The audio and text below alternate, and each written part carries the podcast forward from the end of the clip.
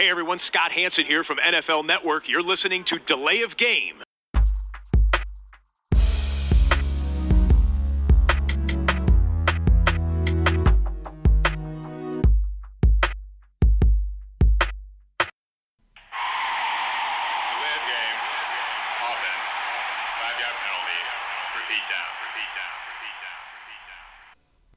Herzlich willkommen zu Delay of Game, dem Football Podcast, unsere 31. Episode inmitten der tristen Offseason, die jetzt auch nicht mehr ganz so viel hergibt wie vielleicht in anderen Wochen. Das hält uns aber nicht davon ab, euch auf den neuesten Stand zu bringen rund um die NFL mit unserem wöchentlichen Podcast. Wir sind zu dritt heute. Ich begrüße wie immer den Christian. Hi Tobi. Und in unserer Mitte heute auch wieder am Start der Max. Hallo zusammen. Ja, schön Jungs, dass ihr hier seid. Wir klären die Bierfrage und vorab, äh, der Christian erzählt uns mal, was wir trinken. Denn trinken, wir trinken heute hier unisono dasselbe. Ja, das ist äh, Jackhammer, hast du hier aufgefahren. Ja. Ja. Ähm, sieht stark aus, 7%. Ja. Ähm, Indian Pale, India Pale Ale. ja. Vom Brewdog aus Schottland. Eine äh, rapide, wachsende Craftbeer-Brauerei. Prost. Prost. Also alle dasselbe.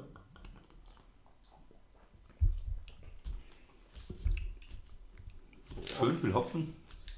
Ja. Nicht schlecht. Wir starten mit den Headlines. Wie immer. Nicht überraschend. Patriots Quarterback Tom Brady, Max und Christian, er hat in einem Interview gesagt mit Oprah Winfrey, dass die sportliche Rente eher früher als später kommen wird. Was macht ihr aus diesen Aussagen? Was glaubt ihr, wie lange er denn jetzt noch wirklich spielen wird? Also ich würde erstmal sagen, das ist weise von ihm, dass er jetzt in seinem Alter doch die sportliche Rente als eher früher als später Er wird bezeichnet. 41 im Das August. ist natürlich sehr vorausschauend. Ähm, ist er ehrlich zu sich selbst? Ja, Spaß beiseite. Er wird noch ein, ich würde sagen, ein, maximal zwei Jahre spielen. Das heißt, diese Saison und dann ist die Frage, geht er in Rente oder spielt er noch eine? Ich lege mich mal fest, ich sage, er spielt nur noch diese Saison. Wir Unabhängig vom das Ausgang. Letzte Mal Tom Brady. Also Max, wenn er den Super Bowl nochmal gewinnt, glaube ich, ist es doch auch die perfekte Gelegenheit zu sagen, das war's. Möglicherweise hätte er das auch gemacht, wenn sie gegen Philadelphia nicht verloren hätten. Aber glaubst du, dass der Christian damit recht hat, dass es wirklich nur noch ein Jahr ist und dass es auch unabhängig vom Ausgang der Saison so ist? Ich sage, er macht, also er macht ja sowieso diese Saison noch, das wissen wir alle. Ähm, Ich sage, er hängt noch eine dran, egal wie der Ausgang ist. Also 19 auch. ich würde das auf jeden Fall sagen. Ähm, er ist fit in Anführungsstrichen. Die Patriots lassen ihn ja nicht los, also die wollen ihn ja behalten. Und wir haben es ja, glaube ich, auch thematisiert schon vor ein paar Wochen mal. Ähm, also ich denke mal, die zwei Jahre würde ich ihm noch zutrauen. Ähm, die Patriots haben ja auch noch nicht sozusagen den Nachfolger jetzt rausgesucht von den, von den, äh, wer jetzt den Stammplatz einnehmen wird. Und ähm, ich glaube, die können sich dann noch ein bisschen Zeit nehmen, vielleicht im nächsten Jahr im Draft, was auch immer passieren wird. Und ich denke, dass Tom Brady eins, also das zweite Jahr noch machen wird. Ich, ich stimme dir dazu, natürlich keinen Nachfolger haben sie nicht. Ich sehe es halt nur so, es ist dieses äh, Tom vs. Time, was er da in seinem Facebook-Film äh, thematisiert hat. Irgendwann, er hatte jetzt eigentlich, man wartet ja schon drauf, die letzten Jahre immer noch die, die Zeit besiegt sozusagen, das Ganze zurückgehalten. Er spielt immer noch auf einem hohen Niveau, aber kann er das wirklich, wie lange kann er das noch machen? Wann kommt die Verletzung? Irgendwie, es gibt beim Football immer Verletzungen. Und eine Verletzung im Alter von 41 reicht dann, wo man dann sagt, okay, die ganze Geschichte ist jetzt zu Ende, er kann, kommt nicht wieder zurück und tut sich das dann auch nicht mehr nochmal an, sich wieder zurückzukämpfen. Ne? Ja, aber man hat es ja vor ein oder zwei Jahren auch schon mal gesagt. Da ging, war er 39, dann ging es auf die 40 zu runder Geburtstag. Ähm, macht das noch, dann war er auf dem Trainingsfeld und hat wieder geworfen Ja. wie die Eins. Richtig. Ähm, ich glaube einfach, entweder macht er das nur noch zum Fun und nimmt vielleicht noch einen Titel mit, ähm, aber was hat er zu verlieren? Er kann doch einfach, wie gesagt, weiterspielen. Er ist beliebt, er ist der mit Abstand der krasseste Quarterback aktuell immer noch, in Anführungsstrichen. Und ich denke mal, das wird jetzt diese ein, zwei Jährchen wird jetzt nicht irgendwie aufhalten. Denk an Manning, wie schnell das ging am Ende. Richtig, Auf ja. einmal sah der gar nicht mehr so gut aus. Das Kann ist passieren. richtig. Das ist richtig. Entscheidend ist, glaube ich, oder es wäre für mich entscheidend, besser gesagt, ob man, wie es so schön heißt, on your own terms geht. Weil, wenn du sagst, da passiert eine Verletzung, weiß ich nicht, Woche 7, 8, 9, 10, äh, Kreuzband durch und dann merkst du aber, das dauert so lange, dass du dich, willst du dich nochmal durch diese ganze Reha quälen, um dann wieder fit zu werden für die neue Saison und das Ganze nochmal zu machen. Hm, kann natürlich sein, dass man dann sagt, ich bin verletzt, wir wünschen ihm das jetzt auch natürlich nicht, aber wenn, er, wenn das passieren sollte, dann ist möglicherweise diese großartige Karriere einfach in irgendeinem Spiel, in irgendeinem Quarter, bei irgendeinem belanglosen Play zu Ende. Und er kann nicht wie der Sheriff Peyton Manning in den Sonnenuntergang reiten mit dem Super Bowl-Sieg. Ob Peyton jetzt wirklich den größten Anteil daran hatte in der Saison am Ende, lassen wir mal dahingestellt sein. Nur, ich glaube, da ist die Balance, das ist unheimlich schwierig. Und das ist viel, viel Risiko, auch wenn du genau was du sagst. Und das war bei Manning 41. schon knapp, ne? Es- Wenn ja. du dich in der Saison erinnerst, der war dann auch verletzt. Äh, Dann kam Osweiler Osweiler gespielt, ja. und so. Ja. Und er, er hat dann nochmal wieder übernommen, aber es war schon, es war schon grenzwertig. Es war schon fast zu spät. Er hat dann ganz am Ende nochmal den Absprung geschafft. Aber es hätte auch nicht länger dauern dürfen. Ne? Ja, aber äh, so, also die spannende Frage für mich ist auch, wenn sie zum Beispiel den Super Bowl gewinnen und Brady bleibt die ganze Saison fit, die gewinnen in äh, Atlanta im Februar 2019 das Ding, ob er dann nicht sagt, sofort aufhören. das ist Meine doch eigentlich die Meinung, perfekte könnte- Gelegenheit zu würde er wahrscheinlich die Krönung machen, ja, dann würde er sagen, okay. Und wenn sie zweimal äh, jetzt in den nächsten beiden Jahren knapp scheitern, dann ist es ja durchaus denkbar, wenn er fit bleibt, dass er sogar noch ein Jahr spielt, wenn er dann 44 ist. Da reden wir über 2020. Ich kann es mir nicht vorstellen. beim 43 Football, ist er dann, Entschuldigung. ähm, dass, man, dass man das so weit in die 40er schafft. Die Ja. Liste ist extrem kurz, Tobi. Das ist sie, aber dieser Mann ist irgendwie auch anders. Tom versus Ja. Time, ähm, da liegt Tom aktuell immer noch klar vorne, würde ich sagen. Ja, also es ist schwierig zu beantworten. Also wenn, wenn ihr mich fragt, was glaubt ihr, wie lange er noch spielt, sage ich zwei Jahre ähm, und sage, in beiden Jahren gewinne gewinne ich den Super Bowl, sage ich jetzt einfach mal. Und dann wird er sagen, okay, ich jag jetzt den nächsten nicht noch weiter, sondern gehe jetzt mit meinen 27 Ringen, die ich schon habe, nach Hause und genau, das war's. weil wir sehen die AFC und die ist nicht besonders stark. Wir wissen, wir haben ein paar Teams und er wird immer irgendwo in die Playoffs reinkommen. Also wird jetzt nicht sozusagen nicht mit dem Super Bowl abdanken vielleicht, aber er wird dann wenigstens den Patriots auf jeden Fall mit einem hohen Sieg oder mit einer hohen Siegesserie, denke ich mal, dann auch abtreten können, wenn er jetzt nicht die ein, zwei Jahre macht. Also, Ja, Christian ich, sagt, ich sag nur noch, nur noch ein Saison. Jahr. Ein Max Jahr. sagt Ein Jahr, noch zwei sag Jahre, zwei es sei Jahre. denn, er holt den Super Bowl. Dann würde ich sagen, macht er auch dicht. Ja. Also ich schließe mich jetzt mal an, er spielt noch zwei Jahre, ähm, gewinnt keinen Titel mehr und sagt dann aber im äh, ja, Frühjahr 2020, das war's. Ja, und ich sage das mit allem Respekt äh, zu dem Mann, der 500 Yards, äh, über 500 Yards im Super Bowl hatte Ja. im Februar und der jetzt wahrscheinlich auch noch äh, gut spielen wird am Anfang der Saison. Aber irgendwann Reißt wird es einfach passieren. Irgendwann wird diese, ja, diese Strähne auch reißen. Er, er hat gesagt, solange ich es noch liebe, ne, also ob es mit 43 oder 45 soweit ist, lässt er offen, weiß er noch nicht, ist auch richtig. Ich glaube, sich jetzt festzulegen, ähm, gerade nach der Karriere, die er hatte, ganz schwierig. Nochmal die Zahlen vom letzten Jahr: 4577 Passyards, 32 Touchdowns, 8 Interceptions in der regulären Saison. Und das letzte Mal, dass der Mann verletzt gefehlt hat, war 2008, als er in Woche 1 gegen Kansas City das Knie kaputt hatte. Seitdem spielt er immer, außer diese vier Spiele, die Flategate-Sperre. Also der, gut, die, die Physis so, ja. ist noch da. Und äh, solange sie noch da ist, glaube ich, ist auch noch die Produktivität da. Und ähm, ja, ich traue New England noch einen Titel zu, auch wenn ich jetzt gesagt habe, sie holen mit Brady keinen mehr. Aber ne, du musst sie immer zum Favoritenkreis zählen. Okay, ja. Apropos Favoriten und Super Bowl. Die Philadelphia Eagles haben jetzt ihre Championship-Ringe bekommen. Wie schön. Wie findet ihr die Schmuckstücke? Max, hast du es angeguckt, aus? das Ding? Oder? Ja, also wie jeder Super Bowl-Ring halt pompös, extra dominant, was auch immer. Könnte von Aber- Harald Glückler sein. Ja, genau, aber das passt ja immer so zu dem ganzen Ami-Style, ähm, Hauptsache dicke Klunker. Ähm, mir persönlich gefallen die Ringe nicht, äh, aber ist natürlich immer, glaube ich, für jeden, der den Super Bowl gewinnt, immer eine ganz tolle Ehre, diesen Ring zu haben und deswegen finde ich es eigentlich ganz cool.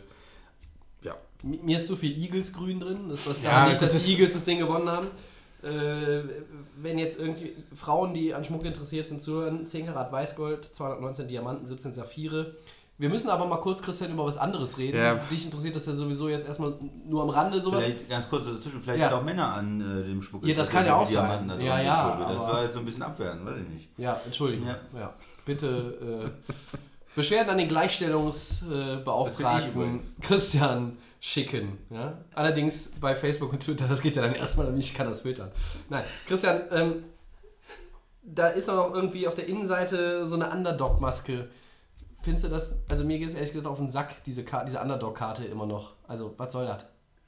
Muss ja, das gut, sein? Nachdem ich derjenige war, der gesagt hat, sie gewinnen nicht den Super Bowl äh, mit Nick, Nick Foles, ähm, kann ich mich da nur geschlossen halten. Also sie haben es allen bewiesen und sie sind von allen vielleicht auch unterschätzt worden, auch von mir.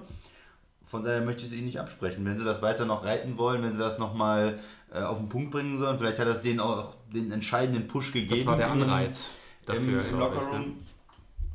Ich finde es okay, Tobi. Ja, ich weiß, dir geht es auf Tobi den geht's Nerv, auf den Sack. aber... Das war der, das war der Ja, Push die mit haben allen den- Die haben T-Shirts. den Titel gewonnen. Möchte, möchte es irgendjemand machen? Möchte irgendjemand die Arme auseinanderbreiten und den Vogel machen? Oder Nee, aber es, es, drauf?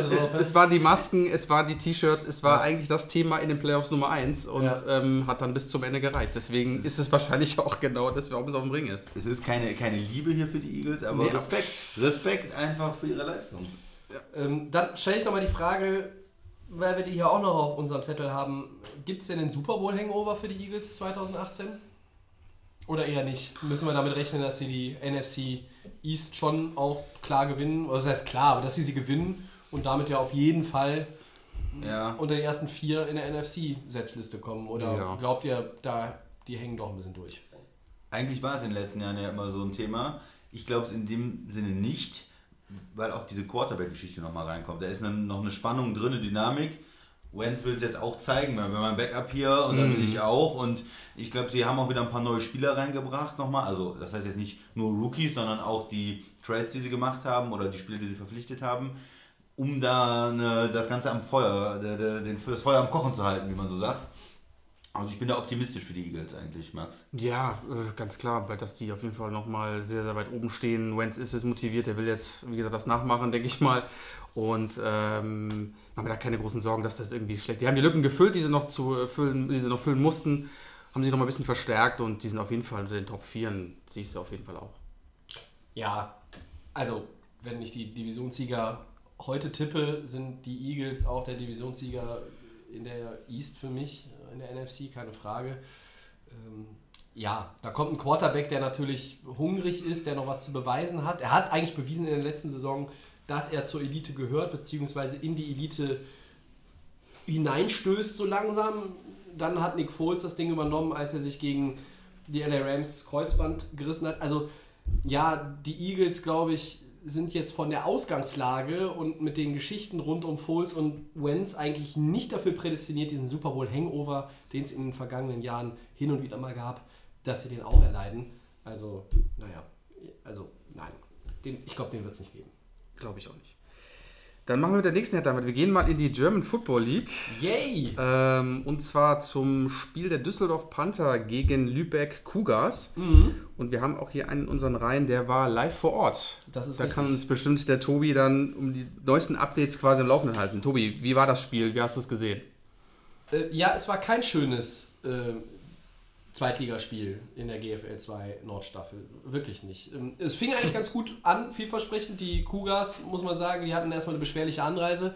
Die waren nur mit 29 Mann angereist, äh, haben äh, auf der Autobahn im Stau gestanden, haben sich im Bus umgezogen, waren eine halbe Stunde vom Kickoff da. Das Spiel wurde jetzt auch nicht nach hinten geschoben im Kickoff, hätte man machen können, aber da war wohl die Kommunikation so, dass es, dass es passt. Ja, es fing an mit äh, Angriffsserie der Cougars. Zweites oder drittes Play war eine Interception. Und da hast du gedacht, okay, hier geht so ein bisschen der Punk ab heute. Der Drive der Panther führte dann auch zum Touchdown durch den Running Back, äh, durch den Ami Michael Matkins. Ähm, 7-0 nach der ersten Serie. Ja, und dann äh, außer Spesen nichts gewesen. Also da kam nicht mehr so viel. Lübeck hat nie ein Mittel gefunden gegen die zugegebenermaßen gute Panther-Defense, die jetzt zum wiederholten Mal in der Saison schon auch zu Null gespielt hat. Aber naja, offensiv äh, von Düsseldorf jetzt auch nicht wirklich ruhmreich. Also zwei Field Goals haben sie noch zustande gebracht, haben dann allerdings auch viel mit den Backups gespielt im dritten und vierten Quarter, um äh, die Stars in Anführungszeichen, beziehungsweise die erste Garde auch schon zu schonen. Ein paar fallen gelassene Bälle, ein paar Drops waren dabei, wo ich sage, ah, auch in der GFL, GFL 2 normalerweise eine sichere Sache, aber wenn du das Gefühl hast, dass der Gegner dir an dem Tag nicht wehtun kann, Christian, das kennst du ja auch äh, aus, aus Beobachtung, dann fehlt bei dir vielleicht auch irgendwie so diese, diese letzte, die letzten 2-3 Prozent, um zu sagen, ja, jetzt äh, greife ich aber hier richtig zu, dann versuchst du es irgendwie mit einer Hand oder äh, drehst dich nochmal um und dann fallen die Dinger runter. Die Und Spannung so ein bisschen weg. Richtig, die, die fehlte einfach. Und du hast halt nie das Gefühl gehabt, die Panther könnten das Spiel verlieren. Ähm, am Ende hat Lübeck halt auch nochmal kurz vor der Endzone gestanden, hat es nicht hinbekommen. Es war nicht wirklich äh, ein unterhaltsamer Footballnachmittag. Ähm, die Panther hatten alles im Griff. Ähm, Endstand war dann 13-0. 13-0. Ja. Ja. Äh, Ich habe auch äh, den Delay of Game User oder Hörer äh, Stefan getroffen, war ganz nett, haben wir noch ein Bierchen getrunken. Ne? Kein Bier ohne Delay of Game oder beziehungsweise kein Delay of Game ohne Bier, so mehr. Naja, für die Panther war es der siebte Sieg im siebten Spiel. Die ziehen in der Nordstaffel der GFL 2 ihre Kreise. Dahinter auf Platz 2 haben sich die Elmshorn Fighting Pirates äh, ja, eingependelt. Die haben max 320 Punkte in sieben Spielen gemacht. Die Panther zum Vergleich als Tabellenführer nur 170. Wenn du 46 Punkte im Schnitt machst, ist schon nicht so verkehrt, oder? Mega gut. Beeindruckend. Ja. Allerdings ist die Defense jetzt auch nicht so mega gut. Äh, Die haben halt auch schon 230, glaube ich, kassiert. Naja, in der GFL haben wir, Christian, eine Überraschung äh, gesehen mit Braunschweig. Die verlieren 21-26 gegen die Berlin Rebels und damit ihr erstes Saisonspiel in der Liga. Dresden übernimmt die Tabellenführung im Norden, die Monarchs sind vorne. Und das letzte Team ohne Punktverlust in der GFL, völlig überraschend, die Schwäbisch Hall Unicorns. Sieben Spiele, sieben Siege. Quasi die, das Pendant Doch. zu den Panthern, nur auf einem etwas höheren Level wahrscheinlich. Aber für Nein. Berlin war das dann schon ein Erfolg, oder? Die waren ja vorher nicht ganz so stark. Ja, die haben sich auch so ein bisschen rangepirscht jetzt an die Spitze. In der Nordstaffel sieht es oben relativ äh, eng aus. Dresden hat, glaube ich, zwei Minuspunkte. Die Cologne Crocodiles haben nur einen, haben aber auch äh, weniger Spiele absolviert. Braunschweig hat auch nur zwei Minuspunkte, haben aber durch ihre anderen äh, Spiele auf europäischer Ebene haben sie auch noch da Rückstand. Ähm, ja, was wir definitiv sagen können, Kiel, die haben wieder verloren. Äh, Die sind's nicht. die sind, haben negatives Punkteverhältnis. Das wird dieses Jahr nichts mehr mit den Baltic Hurricanes. Schade eigentlich, ich mag ja Kiel gerne, wie man vielleicht auch raushört. So ist es halt. Ja. Und abschließend vielleicht nochmal zu den Panthern zu sagen, ich habe an dem Spieltag mehr Flitzer gesehen als Touchdowns. Zwei Flitzer, ein Touchdown. Sagt viel über das Spiel aus. War vielleicht auch ein ganz gutes Verhältnis. War allerdings, war allerdings vorher angemeldet, die Flitzerei. Ja, von, ich weiß nicht, wo die Jungs herkamen und die sind in der Auszeit dann plötzlich durch die Endzone gerannt.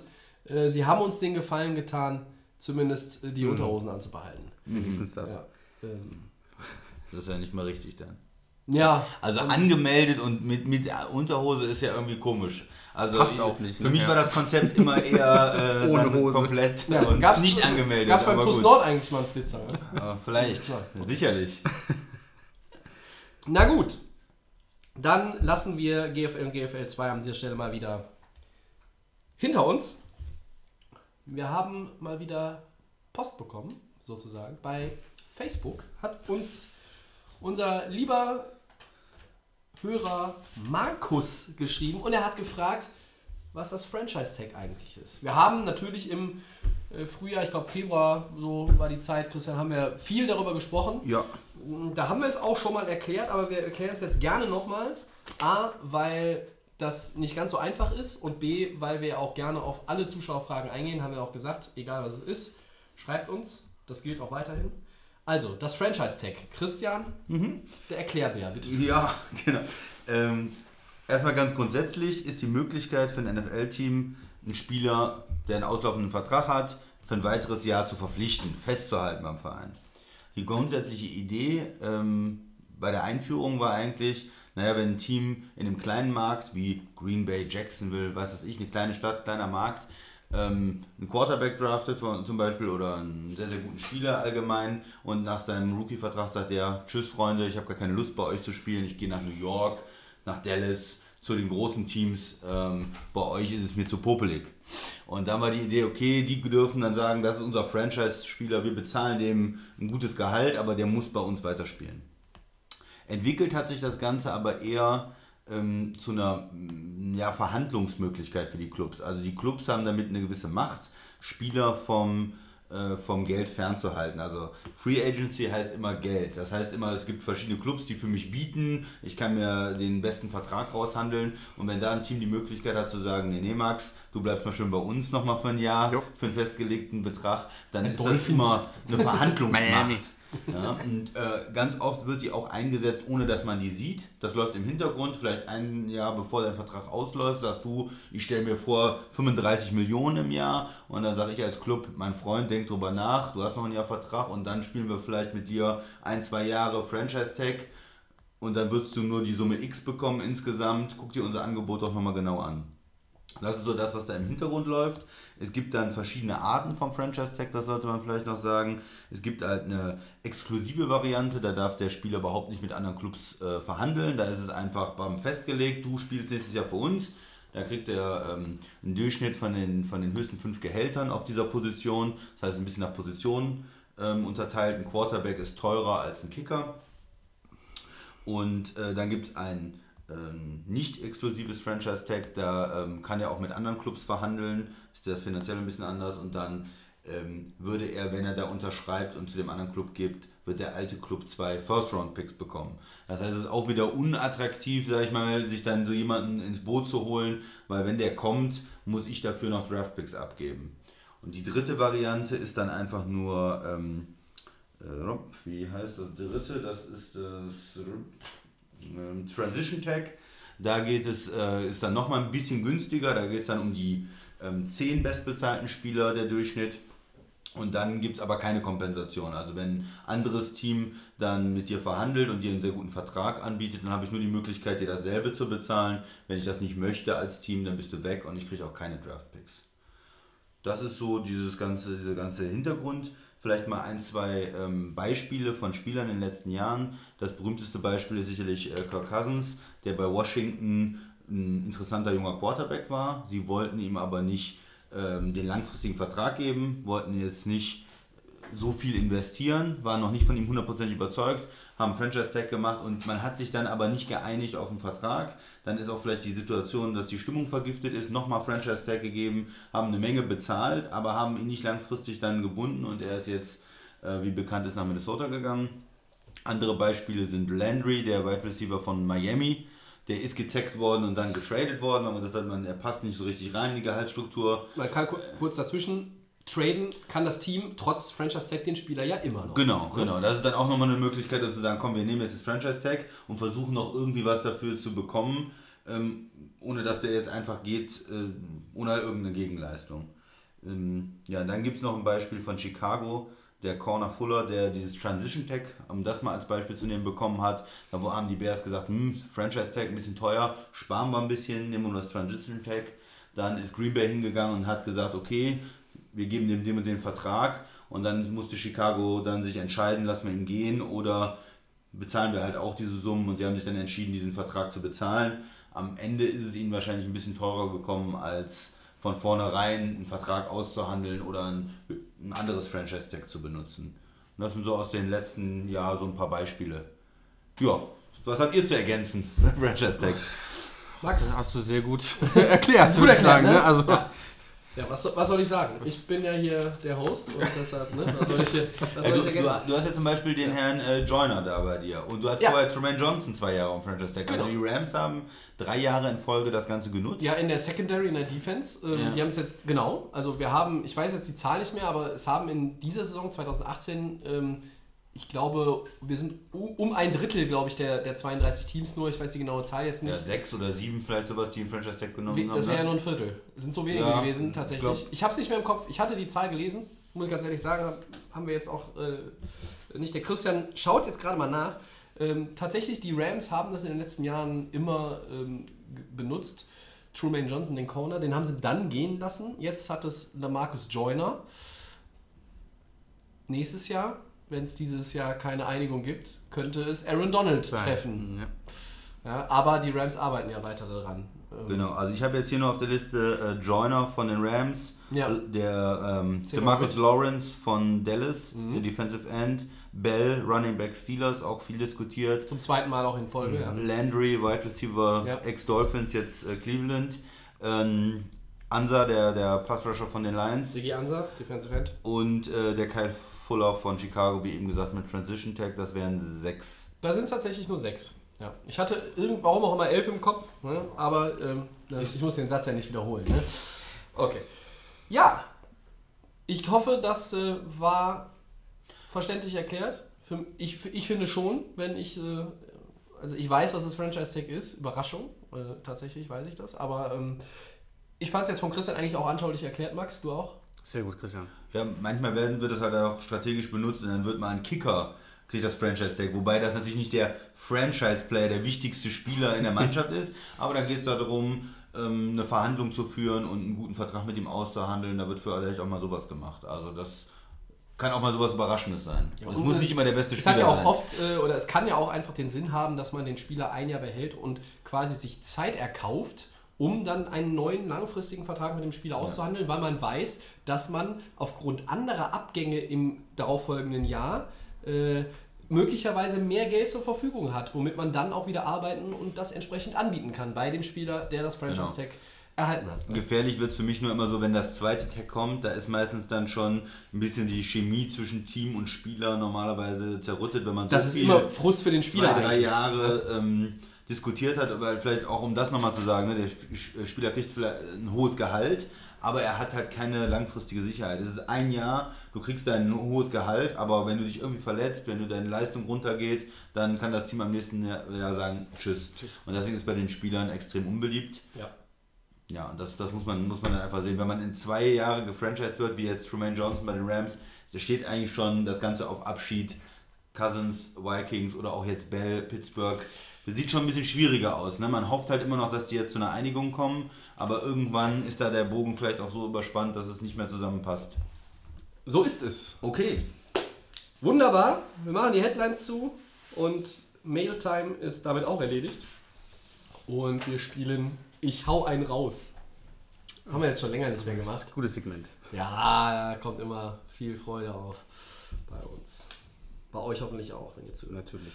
Ähm, ja, meine Frage, eure These dazu oder eure Aussage dazu. Ich fange mal an. Wie lautet die Top-Schlagzeile nach Woche 1 der regulären Saison im September? Da fange ich an. Ja, oder? Ich- du ich- bist schon heiß, ja? ja. Ja, komm bitte. Patriots verlieren den Season Opener gegen die Texans. Das ist mein, Verdammt, den hatte ich auch. das ist meine Prognose Geil. für die, äh, für die Texans, weil äh, Texans, wie gesagt, geiles Team. Ich glaube, dieses Jahr starten die richtig durch. Die Patriots sind ja so ein bisschen angeschlagen jetzt auch durch äh, ihren Edelman. Edelman, genau. Ist nicht dabei. Und man könnte es eigentlich noch mal dann noch, ver, äh, noch mal ein bisschen äh, erweitern quasi, wenn man sagt, ist dann wirklich Tom Brady ready für den nächsten Super Bowl? Man könnte das dann so in einer Oh. Schlagzeile sozusagen oh, machen. also quasi der, Und- der Opening Loss der Patriots, Gedankenstrich, Wird, ist er bereit hätte Brady den- doch schon in Rente gehen sollen. Oder so. Ähm, ich erinnere mich noch an letzte, äh, letzte Saison, die Texans gegen die Patriots, es war einfach super. Megaspiel. War ein Megaspiel. Ähm, Deshaun Watson on fire. Und ich würde echt drauf wetten, dass der Opener auf jeden Fall an die Texans dieses Mal geht. Und ähm, ich finde es äh, für, die, für die erste Woche die beste Schlagzeile, meiner Meinung nach. Gefällt mir gut. Christian, was hast du? Ja, ich habe äh, die Schlagzeile, ist er unschlagbar? Jimmy G Oh, gewinnt natürlich oh, auch in was- Minnesota in Woche Wieder mit dem 1. Jimmy Ich G-Team. wusste, ich wusste, er kommt mit Kirk Cousins oder mit Jimmy Garoppolo um die Ecke. Eins von beiden. Ne? Cousins hatte ich aber auch raus, äh, als Ja. erstes erst auf dem, auf dem Ja, Schirm. der verliert natürlich leider in Woche 1 zu Hause gegen San Francisco. Und da wird die Frage sein, Super Bowl in San Francisco, Fragezeichen. Oder für San Francisco. Ist er Jimmy- unschlagbar? Jimmy G. Richtig. Tobi. Äh, meine Überschrift heißt A Star is Born. Äh, und zwar rennt New York Giants Rookie Running Back Saquon Barkley beim Sieg der Giants über Jacksonville für 120 Yards und zwei Touchdowns. Über Jacksonville. Er rennt über Jacksonville einfach drüber. In seinem ersten Spiel. Ja. Ja, ich habe schon lange nicht mehr hier meinen äh, Saquon Barkley äh, Fanclub protegiert und äh, ich bin das einzige ich dachte, Mitglied, das das tust du jede Woche eigentlich. Nee, jede Woche. Ja, ja ich glaube, die letzten zwei Wochen habe ich ausnahmsweise mal nicht über ihn gesprochen. Nein, meine Schlagzeile ist: A Star is Born, 120 Yards, zwei Touchdowns, Saquon Barkley gegen die Jacksonville Die Jaguars. starke Und Jacksonville Defense. Die Giants gewinnen das Ding dann auch noch natürlich damit. Ne? So. Da habt ihr. So. Nicht, Ja, nicht schlecht. Barkley, wenn ich ihn im Trainingscamp sehe, der ist, also in dem Minicamp ist schon, der ist motiviert, der hat Bock, also dass der richtig abgehen wird, 2018, stimme ich dir zu. Ob es jetzt gegen die Jacksonville Jaguars dann reicht im Opener? Ja, ich wollte einen Wenn wieder Das, so ist die- das Segment, dass ich hau einen raus. Ja? Ja. Richtig. Ja, das ist Your man. Ist nicht mehr der Kirk unschlagbar. Du Gegen, wirst es gegen, die, gegen die unfassbare Defense der Vikings wird Ja, er wird stehen. wird er sein blaues, nein, sein, sein lila Wunder wird er erleben. Ja. Ist der unschlagbar, ist die Schlagzeile. Ja, Max. äh, wir machen weiter. Ähm, und zwar, welches Team, das nur wenige auf dem Zettel haben, wird uns 2018 am meisten überraschen? Wer möchte von euch beiden? Tobi, Ich kann, fang- ich, du kann, fängst an. ich kann ja mal anfangen. Tobi fängt an. Äh, ich, soll ich jetzt nochmal die Giants nehmen? Nein. Könnt, könnte ich. Vielleicht nimmst du Ähm, nicht meine. nee, ich sage jetzt einfach mal, ähm, es sind die. Hast du die Jets, Max? Nee, ne? Nein, die habe ich Nee, diesmal aber nicht. ich nehme ich nehm die Jets. Ah, Äh, die Jets äh, werden uns überraschen, indem sie in der NFC, äh, AFC East, pardon, pardon, in der AFC East lange mithalten mit quasi dem Best of the Rest, der da heißt Miami und Buffalo. Und äh, letztes Jahr ja so gestartet in, mit der quasi mit dem äh, Aufkleber Ihr geht 016, äh, weit gefehlt, Ja. Haben dann schon ein paar Spielchen gewonnen. Und ich glaube, dass die Jets dieses Jahr mit Todd Bowles als wirklich einem der besseren Headcoaches in dieser Liga für Überraschungen sorgen. Ich rede jetzt hier nicht von den Playoffs, aber ich sag mal, ähm, dieses Team haben weniger auf dem Zettel. Es hatten letztes Jahr schon weniger auf dem Zettel, dieses Jahr nicht viele mehr. Und es wird überraschen, indem sie nochmal auch einen Schritt nach vorne machen mit Sam Darnold als Quarterback. Dem Rookie. Christian. Ja, äh, ich habe die Frage ein bisschen anders verstanden. Welches Team, das nur weniger auf dem Zettel haben wird, uns 2018 überraschen? Das kann ja auch negativ sein. Das kannst du gerne auch so Ja, und ich möchte ein bisschen, bisschen mehr negativ aussprechen, ja. Und das ist natürlich nicht San Francisco. Ich habe mal die Saints genommen. Oh. Ja, die Oh, Saints, eine das starke Oh. Mannschaft letztes Jahr, ein Playoff-Team. Hat uns alle überrascht. Die Rookies unglaublich stark, aber das kann auch mal wieder ein bisschen anders werden. Die haben schon einen älteren Quarterback, wenn euch das bewusst ist, der vielleicht auch mal Probleme hat. 40 ist das neue 30, habe ich gehört. Ja, da lief äh, letztes Jahr doch alles äh, rund in der, in der Defense und jetzt habe ich schon gehört, der First-Round-Pick, für den sie hochgetradet haben, hat sich ja am Daumen verletzt, hatten wir letzte Woche besprochen. Vielleicht läuft es nicht ganz so rund, eine schwere Division, Atlanta, Carolina, ähm, die können auch Football spielen. Das heißt, Saints. Die Saints. Oh, da gucken mich alle ganz böse an. Ja, warum nicht? Ja, warum nicht, ne? Ich mach mal, weil ich habe mich auch schon, glaube ich, vor ein paar Wochen da über äh, ein bisschen die, die in der AFC für ein Team ein bisschen stark gemacht, weil die AFC ja relativ warte mal, ausgeglichen ist. Also man weiß, es sind relativ viele Teams, Ausgeglichen die... Ja, ist schön formuliert. Ja, also ihr wisst, was ich meine. Also ähm, Echt? Achso. relativ schlecht ist in Anführungsstrichen. Ich sage, die Cleveland Browns sind dieses Jahr das Überraschungsteam. Und zwar, wird es nicht für Playoffs reichen, aber es wird auf jeden Fall für ein paar Siege reichen. Das heißt, ähm, Erst Hausantwort, nimmst du es wieder zurück? ja, Du wolltest sie doch in die Playoffs jetzt. nicht, nicht also ich, ich, ich Den, den Christian wird es überraschen, wenn Hugh Jackson die Saison übersteht. das ist nächstes Thema, klar. Äh, Aber ich sag die Cleveland Browns, die haben halt so viel gearbeitet und dieses Jahr, also mehr als einen Sieg auf jeden Ja, Fall. komm, Das sag, ist- sag mal eine das- Zahl. das- eine, eine ernsthafte. Also mehr als ein Also Sieg ich, ist ja kein ich lege mich nicht so weit raus, aber ich sag fünf Siege garantiert bei den Browns. Fünf Siege garantiert. Fünf Ja- Siege garantiert bei den Browns. Ich habe ja mal gesagt, dass, die, ähm, dass ich die eigentlich auf dem Zettel habe als nicht letzten in dieser Division. Ja, also ich glaube, dass sie entweder Baltimore oder Cincinnati hinter sich lassen. Pittsburgh dürfte mindestens zwei Nummern weiterhin zu groß sein, aber letztes Jahr waren die vier Nummern zu groß. Nicht schlecht. Ja, sie müssen nur den Trainer wechseln, dann läuft's. Kann gut sein. Christian wird äh, auch 2018 wohl kein Hugh Jackson-Fan mehr. Nein. Gut. Gehen wir mal Fantasy. Wer wird euer Fantasy Breakout Star in 2018? Nach vielleicht einem mäßigen 2017 jemand, der wirklich explodiert. Max, ich fange mit dir an. Ja, äh, ich hatte so zwei auf dem Schirm, aber ich nehme jetzt den, äh, kann mich ja nur für einen entscheiden. Ich sage Demarius Thomas von den Denver Broncos. Weil er war letzte Saison so, naja, das hatte auch damit zu tun, dass einfach die Quarterback-Situation bei den Broncos so extremst Und jetzt haben die einen Pro Bowler. Paxton richtig. Ähm, Ach nee, Case Keenum. und ich denke mal mit äh, Case Keenum, der denke ich mal ein bisschen stärker ist als die beiden, die da noch auf der Bank rumhampeln, ähm, wird Demarius Thomas, denke ich mal, auf der Außenposition mit ähm, am stärksten sein und auch, denke ich mal, von den Fantasy-Punkten. Denke ich, wenn er, wenn er gut angespielt wird, kann er ist ja wie gesagt ein guter Wide Receiver, ganz klar. Und Case Keenum, der kann ja auch was. Und ich denke mal, das ist so der nächste Breakout-Spieler, der 2018 auf jeden Fall in einem Team von unseren Teams sein sollte. Tobi. Was sagt ihr? Muss ich jetzt? Ja. Ja, ich sage Derek Carr, Quarterback der Oakland Raiders. Ui, dem neuen Head da Coach. du aber einen raus. Mit- ja, mit mit, dem dem, neuen. Head Coach John Chucky Gruden. Und äh, da sind noch so ein paar Leute, die den Ball fangen können, die sind immer noch da. Ich glaube, dass irgendwie so dieser Reboot-Knopf vielleicht tatsächlich gedrückt wird bei Oakland. Ich sehe jetzt nicht in der Division, wo alle die Chargers, auch ich ja die Chargers vorne sehe, als Divisionssieger in der AFC West und, und klares Playoff-Team. Ich sehe Oakland jetzt da nicht, dass sie ernsthaft in Richtung der Chargers rangehen können. Aber wir reden ja tatsächlich von Spielern, die in eurem Fantasy-Team, in unseren Fantasy-Teams positiv überraschen können. Und dass sie nach einer schlechten oder mäßigen Saison, und bei Derek Carr dürfen wir, glaube ich, zweifellos von einer schlechten Saison reden, nachdem er 2016 deutlich stärker war, dem traue ich zu, dass er so viel liefert, dass man den nicht nur unbedingt als zweiten oder als Bye-Week Replacement für den Starter, sondern wenn ihr in einer Liga spielt mit 10, 12 Teams, je nachdem, wann ihr draftet und wie viele Quarterbacks vorher schon wegge weggegangen sind bei anderen Teams.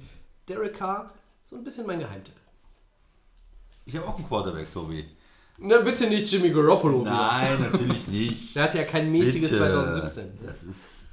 Der steht ja sowieso über Wenn, allem. ich habe ein, ich hab einen im Verdacht und wenn der das Ich- ist, dann bin ich echt erstaunt. Ja, ich nehme Andrew Luck. Nee, okay, ich hatte Andrew. Luck, der äh, letztes Jahr natürlich überhaupt nicht gespielt hat wegen seinen Verletzungen, den viele nicht mehr im Kopf haben, als einen der Fantasy-Quarterbacks auch, der äh, wirklich Yards und Touchdowns äh, zaubern kann. Ja. Und ist für mich, wenn er fit ist, so sieht es ja im Moment aus, er kann wieder werfen, wir haben es letzte Woche thematisiert, Ja.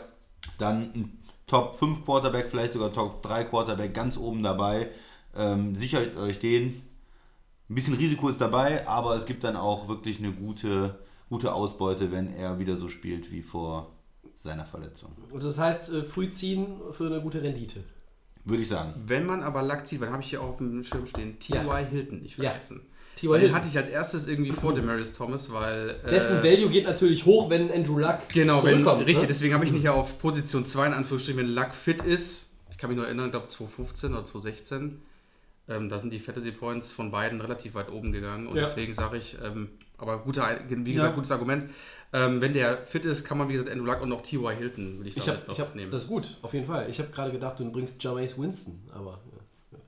Du hast schon, bei, du hast schon bei, bei, äh, ja- bei Derek ja Carr gerade so ausgesehen, als würdest du hinten überkippen. Ja, genau. Bei Winston gebe ich ja noch weiter über. Ja. Und dann bin ich ja beruhigt. Dann war Derek Carr ja sogar noch die bessere Option, die ich gewählt habe. Ne? Ja, So ist es. so ist es. Äh, wir haben einen rausgehauen. Wir haben es jetzt gar nicht mehr gesagt, ich hau einen raus und nehme, aber ähm, ihr kennt das ja. Und äh, wir kommen zu unseren Delay of Game Top 5. Die, ein Segment, das ich zum dritten Mal in Folge richtig anmoderiere, was wirklich eine hervorragende Ausbeute ist, dafür, dass wir das jetzt schon seit zwölf Ausgaben gefühlt machen. heute Lach- und Sachgeschichten. Nee, Linebacker haben wir. Äh, Linebacker. Christian, erklär mal kurz, wo spielt der Linebacker? Wir erklären das sonst immer irgendwie mittendrin, während wir in diesem Segment sind und fällt mir das immer ein. Jetzt erklär's mal kurz, Linebacker. Ja, Linebacker, wie der Name schon sagt, der spielt halt nicht direkt an der Line, sondern er spielt äh, weg von der Line, hinter der Line. hinten, genau. Äh, das sind die so im mittleren Bereich, äh, die auf der einen Seite ähm, Run-Support äh, ganz klare Aufgaben haben, wichtig gegen den Lauf sind. Ähm, wenn, sag ich mal, die Running Backs durch die Line of Scrimmage durchbrechen, da den Running Back, den Fullback vorher dann den Running Back angreifen sollen. Und auf der anderen Seite haben die auch Aufgaben gegen den Pass. Äh, Da sind äh, gute Pass-Rusher dabei, die selber den Quarterback sacken. Da sind Spieler dabei, die sehr gut in Coverage sind, gut gegen Running Backs, Tight Ends verteidigen können. Das heißt, das sind die in der mittleren Linie. Linie in der in der die vordere Defense, Linie, ne? die Defense Line, die Linebacker bilden im Grunde eine mittlere Linie und die hintere Linie bilden dann die Safety, Cornerbacks. Corner, äh, Defensive und, Backs, ja. Und Safeties, die Defensive Backs, die hatten wir ja schon in den vergangenen beiden Wochen besprochen. Genau, und da muss man natürlich wieder sagen, es gibt unterschiedliche ähm, Defenses in der, in der NFL. Bei manchen, äh, die spielen halt mit einer 4-3-Front, das heißt, die haben vier Leute an der Line, die haben, da sind die Defensive Ends, die, die den Quarterback angreifen, die Linebacker eher für den äh, Passverteidigung dann hinten zuständig. Und andersrum in der 3-4 haben wir vier Linebacker. Da sind die Outside-Linebacker äh, wesentlich äh, aggressiver, die sind auch manchmal näher an der Line of Scrimmage dann dran und auch eher Pass-Rusher. Und wenn man jetzt nur von Linebackern spricht, Da hat man ein ganzes Sammelsurium an Leuten, Leute, die weiter hinten spielen, Leute, die mehr den Quarterback setzen. Ist ein bisschen schwierig. Ähm, man könnte auch Off-the-Ball-Linebacker sagen und Pass-Rusher. Wir haben jetzt uns mal einfach für den Begriff Linebacker entschieden und da kommen dann auch verschiedene Spielertypen jetzt irgendwie zum Einsatz. Und da können wir vielleicht mit dem Max anfangen, was der so am Zettel hat. Bist du soweit? Ja, Bist du Ja, ich, ich bin Das mal ist der. Vorteil, wenn man redet, die ganze Zeit Ja, Ja, ich das- bin ready. Ja, dann fange ich mal an. Also Linebacker, ähm, ja, wir Alonso haben ja, Mourning. das Nee, ist das äh, ist Lothar Matthäus natürlich. ähm, womit habe ich angefangen? Ich habe so auf der Nummer 5 habe ich mir sozusagen so als kleiner Fanboy in Anführungsstrichen jemanden rausgesucht, den ich eigentlich sehr gerne spielen sehe. Und das zwar ist es von den Houston Texans Jadavian Clowney. Der 2004 Jahr, äh, 14 Jahre gedraftet worden ist von den äh, Houston Texans. Ich glaube an erster Sch- ne, Stelle sogar, Ja. glaube ich. Ne? Glaub ich auch, ja. Ähm, am Anfang der Saison, also am Anfang seiner Karriere quasi so ein bisschen gestruggelt, ähm, verletzungsbedingt ausgefallen ist. Ich habe aber trotzdem immer schon seit Anfang an den, fand ich den äh, schon super, irgendwie vom, vom Auftreten her, ähm, was für ein Spieler das ist. Ein, meiner Meinung nach einer der Zukunftsspieler in der NFL. Deswegen bin ich ihn auch mal also auf 5 gegangen. Normalerweise hat man relativ viele Veteranen, aber das komme ich gleich nochmal dazu. Ähm, starker Spieler, letzte Saison wirklich extrem stark. Äh, 158 Tackles habe ich mir aufgeschrieben, äh, bis zu 20 Sacks und hat einen Touchdown geholt. Ähm, finde für ihn Nummer Das ist aber 5 Karrierestatistiken, ne? Denke ich mal. 20 Sex hatte der nicht letztes Jahr, oder? ist Karrierestatistik, genau. Ähm, habe ich, hab ich, hab ich, hab ich Saison gesagt? Das wär, ja, das Okay. wäre ja auf, äh, auf Rekordkurs Genau. gewesen. Ähm, verbessere ich natürlich die Saison. Der liegt auch bei Michael Strahan, Ähm, glaube ich. Weil Brad Favre sich für den Genau. hingelegt hat damals. Ähm, Bei Jada- 22 oder so, ne? Glaube ich. äh, Jadavian Clowney für mich auf die Nummer 5. Äh, toller Ja. Spieler, Zukunftsspieler. Ähm, Gute Wahl. war jetzt für mich einfach mal, da hätte man auch noch andere nehmen können, aber für mich als Fanboy, sage ich mal so, Jadavian Clowney. Auf der 4 habe ich äh, einen Veteranen aus äh, Kansas City, äh, Oh, Justin. Justin Houston. Ja. Oh, wie schwer. ähm, was soll man zu dem sagen? Also es ist ein äh, super Spieler, ähm, unglaublich krassen Führungsspieler, der sein Team mitleitet, ähm, der auch in den wichtigen Spielen immer 100% gibt. Ähm, Man, könnte, man könnte sagen, wenn Kansas City mehr Justin Houstons gehabt hätte in den Playoffs, Hätte es- sie gegen Tennessee wohl nicht verloren. Genau, richtig. Ich glaube, das war mit, äh, glaube ich, der einzige Konstante, der bei, Houston, äh, bei Kansas City gespielt hat. Ähm, ich habe jetzt auch mal geschaut, hier 69,5 Sacks äh, in seiner Karriere, 100, 365 Tackles in der letzten Saison, glaub, äh, oder äh, nee, nicht in der letzten Saison. Ähm, ist wie gesagt krasser Spieler, ähm, ist für mich verdient auf der Nummer 4. Dann habe ich ähm, Nummer 3 äh, von den Seahawks, Bobby Wagner. Wir sehen vielleicht manche etwas höher. Äh, wie- ich sehe ihn auf der Nummer 3. Ähm, ich glaube, aktuell der einzige, der von den Seahawks noch guter, guter Spieler in Anführungsstrichen, der noch da ist. Ich denke, das nimmt er auf jeden Fall auch mit in die neue Saison. Ähm, ist für mich auch Wahnsinn, Wahnsinnsspieler, keine Frage. Damals auch in den Glanzzeiten von den, äh, von den Seahawks 2013 mit äh, immer äh, vorne dabei. Für mich verdient auf der Nummer 3 Bobby Wagner. Dann habe ich auf der Nummer 2 von den Broncos Von Miller. Aha. Den habe ich auf die 2 gesetzt. Habe ich aber auch gedacht, vielleicht auf die 1. Aber ich habe ihn auf die 2 genommen. NFL Sack Leader, ähm, keine Frage, durchgehend seit seiner Karriere konstanter Spieler, Führungsspieler, was soll man noch zu ihm sagen, äh, seit, er, seit er in der NFL spielt, immer auf dem Top-Niveau. Und ich denke mal, das wird er bis zu seinem Karriereende auch ähm, weiter so machen. Und auf der 1 habe ich äh, den, Man, den Mann aus Carolina, Luke Kuechly, habe ich genommen auf der 1. Ja, äh, ist seit 2012 in der Liga, ähm, hat es letztes Jahr leider äh, verletzungsbedingt nicht so viel machen können. Aber ich denke mal, wenn ich so zurückblicke auf die Carolina Panthers, ähm, auch da, wo sie im Super Bowl standen gegen äh, die Broncos, Hat er ja seinen Anteil dran. hat er seinen Anteil dran. Ähm, ich glaube, ohne ihn, glaube ich, geht die Defense einfach nicht. Würde ich sagen, wenn er fehlt, ist die Defense einfach äh, zu nichts zu gebrauchen, in Anführungsstrichen, bei den Panthers. Und äh, ich sage, dass er aktuell, seit er 2012 in der Liga ist, die Nummer 1 ist, von meiner Meinung nach. Genau. Gute Top 5. Bitte, ihr seid dran. Wer, wer macht denn weiter? Ja, Tobi, bitte. Ach toll, super. ja, ähm, ich habe auf der 5 einen Mann, den der Max jetzt noch nicht hatte. Sean Lee von den Dallas Cowboys. Der ist äh, Outside-Linebacker. Ähm, leider ist er oft verletzt, aber äh, ohne dass ich jetzt da mir noch die Mühe gemacht habe, statistische Werte rauszusuchen und das mühevoll irgendwie mit Strichlisten zu führen. Wenn Sean Lee spielt, ist die Dallas Defense in den letzten Jahren, letzten ein, zwei Jahren, sagen wir mal, mindestens eine Klasse besser. Ja, das ist ein, äh, wie man so schön sagt, ein Game Changer. Ähm, der hat einfach eine Präsenz auf dem Platz, die auch dazu führt, dass andere plötzlich eine Schuhgröße und eine Kleidergröße mehr haben, weil die wachsen an dem. Und deshalb gehört er für mich zu den fünf besten Linebackern in der Liga. Auf der 4 habe ich CJ Mosley. Das ist ein Inside-Linebacker, der spielt bei den Baltimore Ravens. Das ist ein Spieler, der, wenn man über die besten Linebacker redet, eigentlich immer nicht genannt wird. Und ganz, ganz viele Experten in den USA, wenn die eine Top-10-Liste zusammenstellen mit den aktiven Inside- und Outside-Linebackern, findet der sich da nicht unter den ersten 10. Da frage ich mich, warum eigentlich nicht, eigentlich nicht. Der Typ hat in den letzten vier Jahren 474 Tackles gemacht. Ihr könnt das mal durch vier teilen. Ihr wisst jetzt schon, da kommt irgendwas mit über 100 raus. Und ich glaube sogar, dass er der NFL-Leader ist in Sachen Tackles in den letzten vier Jahren. Ein Typ, den man auch gut hätte nehmen können bei der Frage, wer ist eigentlich der most underrated Player in der NFL? Ja? CJ Mosley. Auf 3 habe ich den vom Max auf Position 1 gesetzten Luke Kuechly. Ich hätte ihn höher gesetzt vielleicht, verletzungsanfällig. Ich habe auch das jetzt mal, so wie der Christian das jetzt manchmal macht und manchmal nicht macht, das habe ich jetzt mal außer Acht gelassen. Uh, das waren nur die Safeties. Ja, außer. Acht gelassen, ähm, was das bedeutet. Ich nehme es jetzt schon mal weg, ich habe keinen Bobby Wagner drin. Ähm, den habe ich jetzt rausgelassen. Der Das gehört. ist doch nur wegen deinem Seattle-Hass, Tobi. Sag, sag das doch auch. Ich würde es Abneigung nennen, ja. Ja. Ja, Gut. Also es ist Divisionsrivale.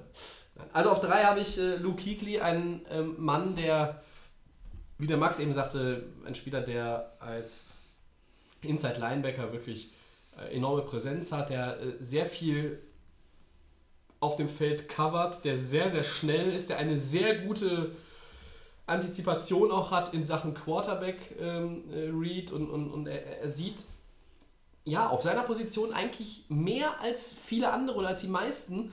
Äh, es gibt nur vielleicht ein, zwei Leute, die äh, genau seine Übersicht haben und äh, quasi auch genau wissen in der Situation, den lasse ich laufen und auf den gehe ich. Und das sind manchmal, gerade wenn es irgendwo äh, hinter der Defense-Line genau auf der zweiten Linie Linebacker darum geht, zu übergeben, laufen zu lassen, ranzugehen, wo bleibe ich, gehe ich nach vorne, bleibe ich stehen. Das macht Luke Kuechly wie kaum ein anderer bei mir auf der 3. Auf der 2 habe ich, wie du auch, Von Miller, Denver Broncos. Ähm, der hat seit 2014 48,5 Quarterback-Sacks. Das sind die meisten in der NFL. Das muss mindestens für Platz 2 reichen. Und ich habe Jadavian Clowney auf 1 gesetzt.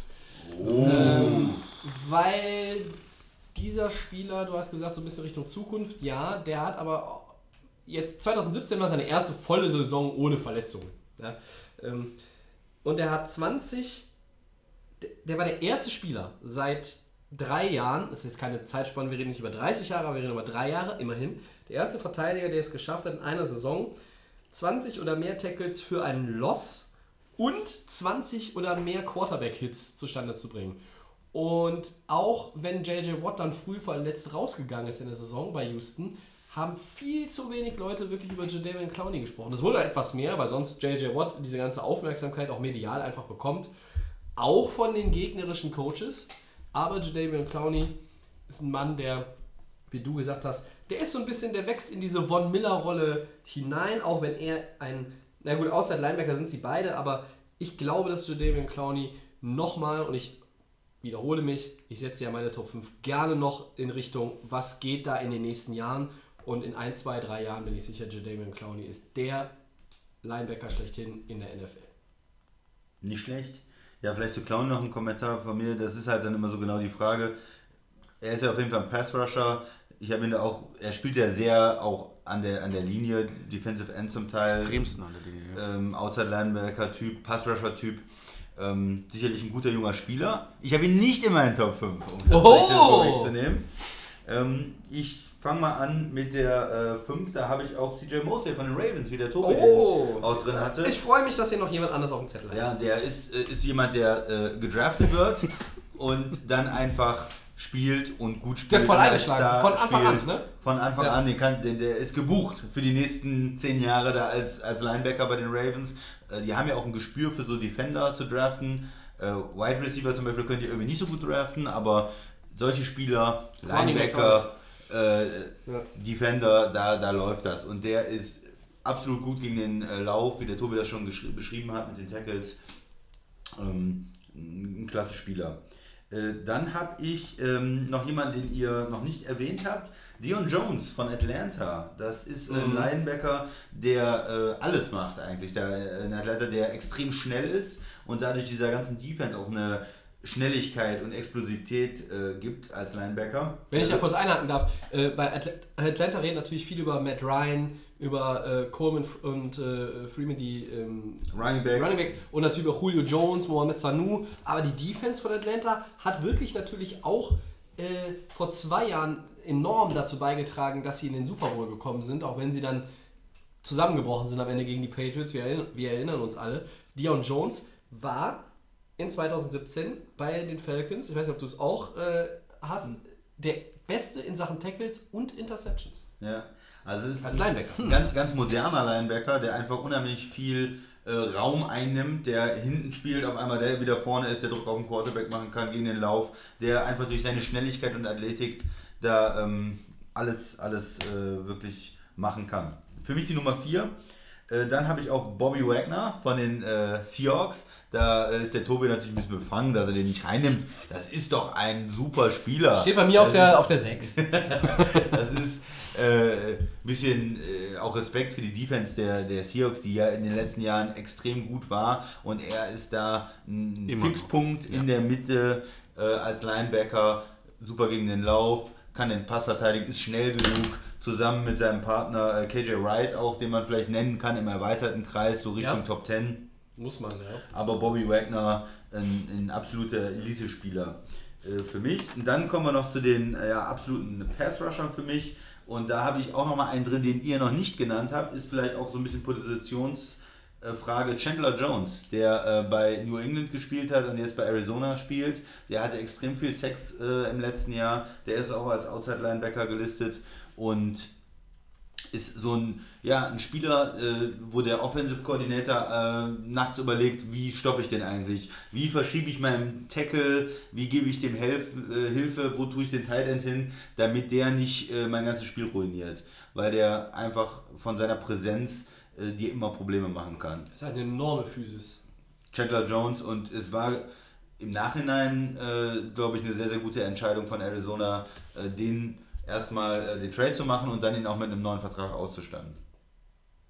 Ja, und dann die Nummer 1 bei mir ist von Miller. Äh, wir haben ihn alle irgendwo Ja. drin. Ist der äh, ja, Pass-Rushing-Linebacker, der, der so bekannt ist, der alle auch im Kopf haben, der jederzeit auch ähm, vielleicht die Möglichkeit hat, so ein Secret-Cord äh, zu knacken in den nächsten Jahren, der schon auch im Super Bowl extrem gute Leistungen gebracht hat. Ja. Ähm, was soll man zu ihm noch sagen? Ne? Er kann äh, den, den Sex holen, er kann Fumbles holen und er ist so ein Spieler, der absolut den Unterschied ausmacht. Also von Miller für mich die Nummer 1. Gut. Ja. Abwechslungsreich. Ich meine, Jeder hat eine andere. ne? ja. Also es waren auf jeden Fall auch wieder mal nicht, dass äh, alle drei dieselben fünf nur in unterschiedlicher Reihenfolge hatten. Beileibe nicht. Ich habe noch so ein paar Leute auf dem, auf dem Zettel, die, die man auch in der Diskussion mit, mit reinnehmen muss. Ich weiß nicht, wie ihr das seht. Also ohne jetzt eine Reihenfolge. Donta Hightower natürlich Hightower, ja. von New England äh, ist eigentlich auch jemand. New England ist halt so ein Ding, genau wie auch bei Dion Jones und Atlanta. Es reden eigentlich alle immer nur über die Offense der jeweiligen Teams. Ja, weil Atlanta hatte dieses mega Jahr und hatten diese, weiß ich nicht, 8 Trilliarden Punkte gemacht. Die Patriots sind eigentlich immer, alle reden über Brady und Gronk und die Offense und dass sie mit irgendwelchen viertklassigen Receivern äh, trotzdem 50 Punkte im Schnitt machen, ist jetzt alles ein bisschen übertrieben dargestellt, aber ne? Ja, Ähm, muss man auf auch- dem Zettel haben, ja. Wenn ich natürlich auch Clay Matthews, es wird immer, er wird immer älter, aber ist ein Linebacker, der, ich sage mal, an der Aufgabe auch immer noch wächst. Also wenn wenn es natürlich jetzt irgendwie viertes Quarter ist, äh, dritter und acht für den Gegner, äh, dann ist eigentlich, wenn, wenn ein Green Bay Spieler dann auch den Stop macht, dann ist es ja in 9 von 10 Fällen gefühlt Clay Matthews. Ne? Aber wann, wo kriegst denn, du als Packers-Fan, wo siehst du denn Clay Matthews dann bei dir in den, also Top, Top 5 ist er ja nicht, aber Nee. würdest du dann Top 10 auf jeden Fall? Habe ich auch, also ich habe ihn gar nicht auf dem Zettel, auch nicht im erweiterten Kreis bei mir. Er ist, ähm, er, er war sicherlich mal ein Top 10 Linebacker äh, vor, vor ein paar Jahren, hat dann in Green Bay auch andere Aufgaben übernehmen müssen. Der Tobi hat das angedeutet, zum Teil Inside Linebacker gespielt, nicht mehr so viel Ja. Pass Rusher, hatte dann auch nicht die Stats und er ist mir ein bisschen zu verletzungsanfällig auch in den letzten Jahren. Er fällt immer mal so zwei, drei Spiele aus. Er kann den Unterschied machen, hat auch für die ähm, Packers in, in Jahren schon den Unterschied gemacht. Äh, Sacks, Fumbles und so weiter. Im Moment würde ich sagen, er ist noch ein guter Linebacker in der NFL, aber nicht mehr bei mir da ganz, ganz oben dabei. Noch ein bisschen älter vielleicht natürlich auch als Clay Matthews, aber vielleicht den Respekt sollten wir auch nochmal zollen. Leute, die Jahre oder vor drei, vier Jahren ganz sicher in den Top 5 gewesen wären. Thomas Davis, Carolina, der macht jetzt noch sein, der spielt jetzt sein letztes Jahr 2018 und Terrell Sachs, du hast eben gesagt, Baltimore, Baltimore, ja, ja, äh, die äh, züchten die quasi im Gewächshaus, die Linebacker. Ja. Wide Receiver können sie nicht, aber Defense-Spieler können sie. Und Terrell Sachs ist natürlich auch so ein Kandidat. Und wenn man noch ein bisschen weiter zurückgeht in der Historie, waren natürlich Linebacker wie Lamar Woodley und James Harrison von Pittsburgh auch sehr dominant in ihrer äh, besten Zeit, in ihrer Blüte. Ähm, ein, der noch aktuell auch so, was ist, was haltet ihr von Miles Jack? Habe ich auch auf dem Zettel. Also Miles Jacks und äh, Tevin Smith, der andere Linebacker von Jacksonville, die Ja. letztes Jahr beide sehr, sehr stark gespielt haben. Das sind so jüngere Spieler, die im erweiterten Kreis sind. Ich habe noch äh, Lavante David von, von Tampa, der Linebacker. KJ Wright hatte ich eben erwähnt von Seattle. Thomas Davis hast du schon gesagt. Das sind alles auch äh, ja, wirklich gute Spieler, die im erweiterten Kreis so sind. Max, wir haben keine Linebacker der Dolphins besprochen. Warum eigentlich nicht? Da ist keiner. Schön, dass immer auch meinen Dolphins hier rumgehakt Na, wir machen, das, wir machen das ja eigentlich am liebsten, wenn du da bist, weil sonst ist es ja Dafür gemein. hatten wir ja drei Linebacker von den Jets. Okay. das ist auch wieder richtig. Äh, ja, äh, richtig. Die Trades habe ich aber wohl irgendwie alle verpasst. Ja, ich glaube auch. Äh, Vielleicht kannst du mir das nächste Woche nochmal. Ich schicke eine Mail. Ja, äh, also ich Erklären, Linebacker Frage bei Jets, Twitter und du sagst mir nochmal, wo eigentlich die ganzen Trades mit den guten Linebackern. Naja, okay. Die Top 5, wir machen für heute einen Strich drunter und kommen. Das war immer ein bisschen traurig, weil man weiß, gleich vorbei. Hm. Four Downs, erstes Down, Christian. Die Chargers haben Kontakt zu Antonio Gates aufgenommen. Also ein bisschen wie Alf Lamelmack. Ja. Äh, Gibt es tatsächlich die Rückkehr des Tight Ends, Ja, ich wo Hunter Henry jetzt kaputt ist? Ja, ich habe ja schon gesagt, ich fände es gut. Es würde irgendwie passen, dass er dann doch noch eine Saison spielt und die Chargers dann noch mal ein bisschen unterstützt. Also ich finde es gut und da, deshalb sage ich ja. Ich sag auch ja, die haben ja hier das Problem mit Hunter Henry, der ja verletzt ist. Und ähm, ich glaube auch, dass, äh, warum sollte er nicht nochmal da irgendwie zurückkommen und die ähm, Chargers dann nochmal unterstützen? Also, ich finde das äh, Einigkeit beim IPA, Einigkeit beim ersten Down. Äh, ja. klasse Spieler und äh, Rivers liebt ihn ja, deswegen. Ja. Dann gehen wir direkt ins zweite Down, um ein bisschen mehr äh, ja, Kontroverse vielleicht reinzukriegen.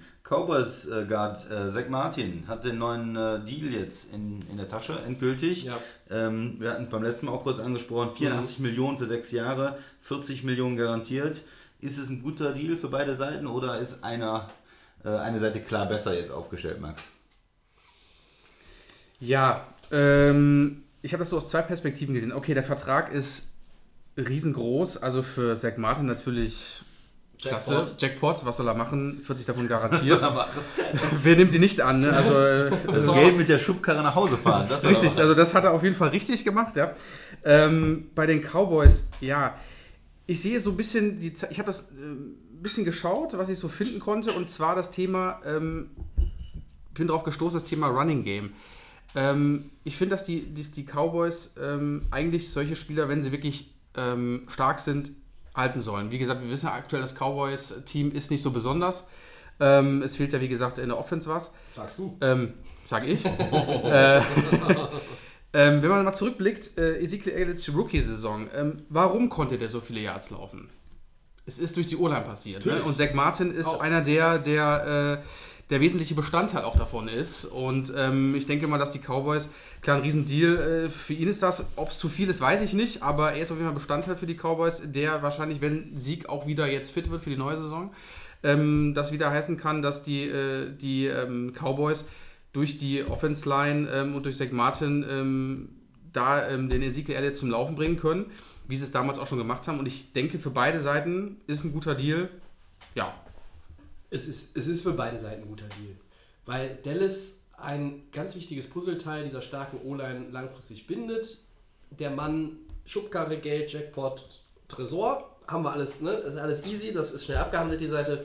Natürlich wirkt das auch mit einem Jahressalär, ich glaube, er ist jetzt der zweitbestbezahlte O-Liner in der NFL vom, vom Jahresgehalt in 2018. Ich finde, natürlich irgendwo kommt so bei mir dann der Gedanke, wenn das aber alle O-Liner machen ähm, und wo, wo habe ich denn noch Geld, um hinterher Prescott und Elliott hinterher zu bezahlen, weil ich muss in der Defense ja auch noch ein paar Dollar ausgeben. Ne?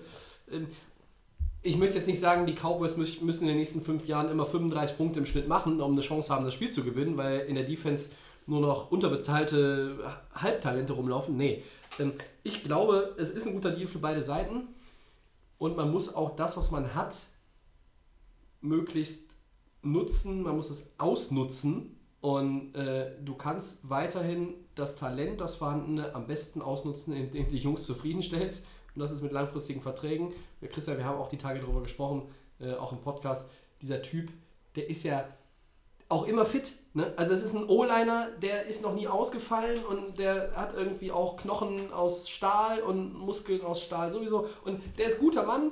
Ja? Und ich glaube, dass dieser Deal für beide Seiten okay ist. Auch wenn natürlich der eine oder andere sagen kann, ja, hier was weiß ich, 14, 15 Millionen im ersten Vertragsjahr äh, Salary.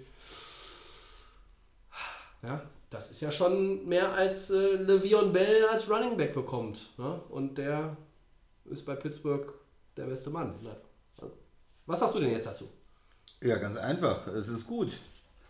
Viel zu viel Einigkeit. Gut und bei den richtig. Ja, ich mache es aber viel, viel kürzer als ihr. Es ist gut und richtig. Das, den Vertrag muss man machen als Dallas. Wir haben ihn beide in den Top 5 der O-Liner gehabt. Richtig. Äh, es ist auch äh, von allen anderen bestätigt, das ist ein super Mann.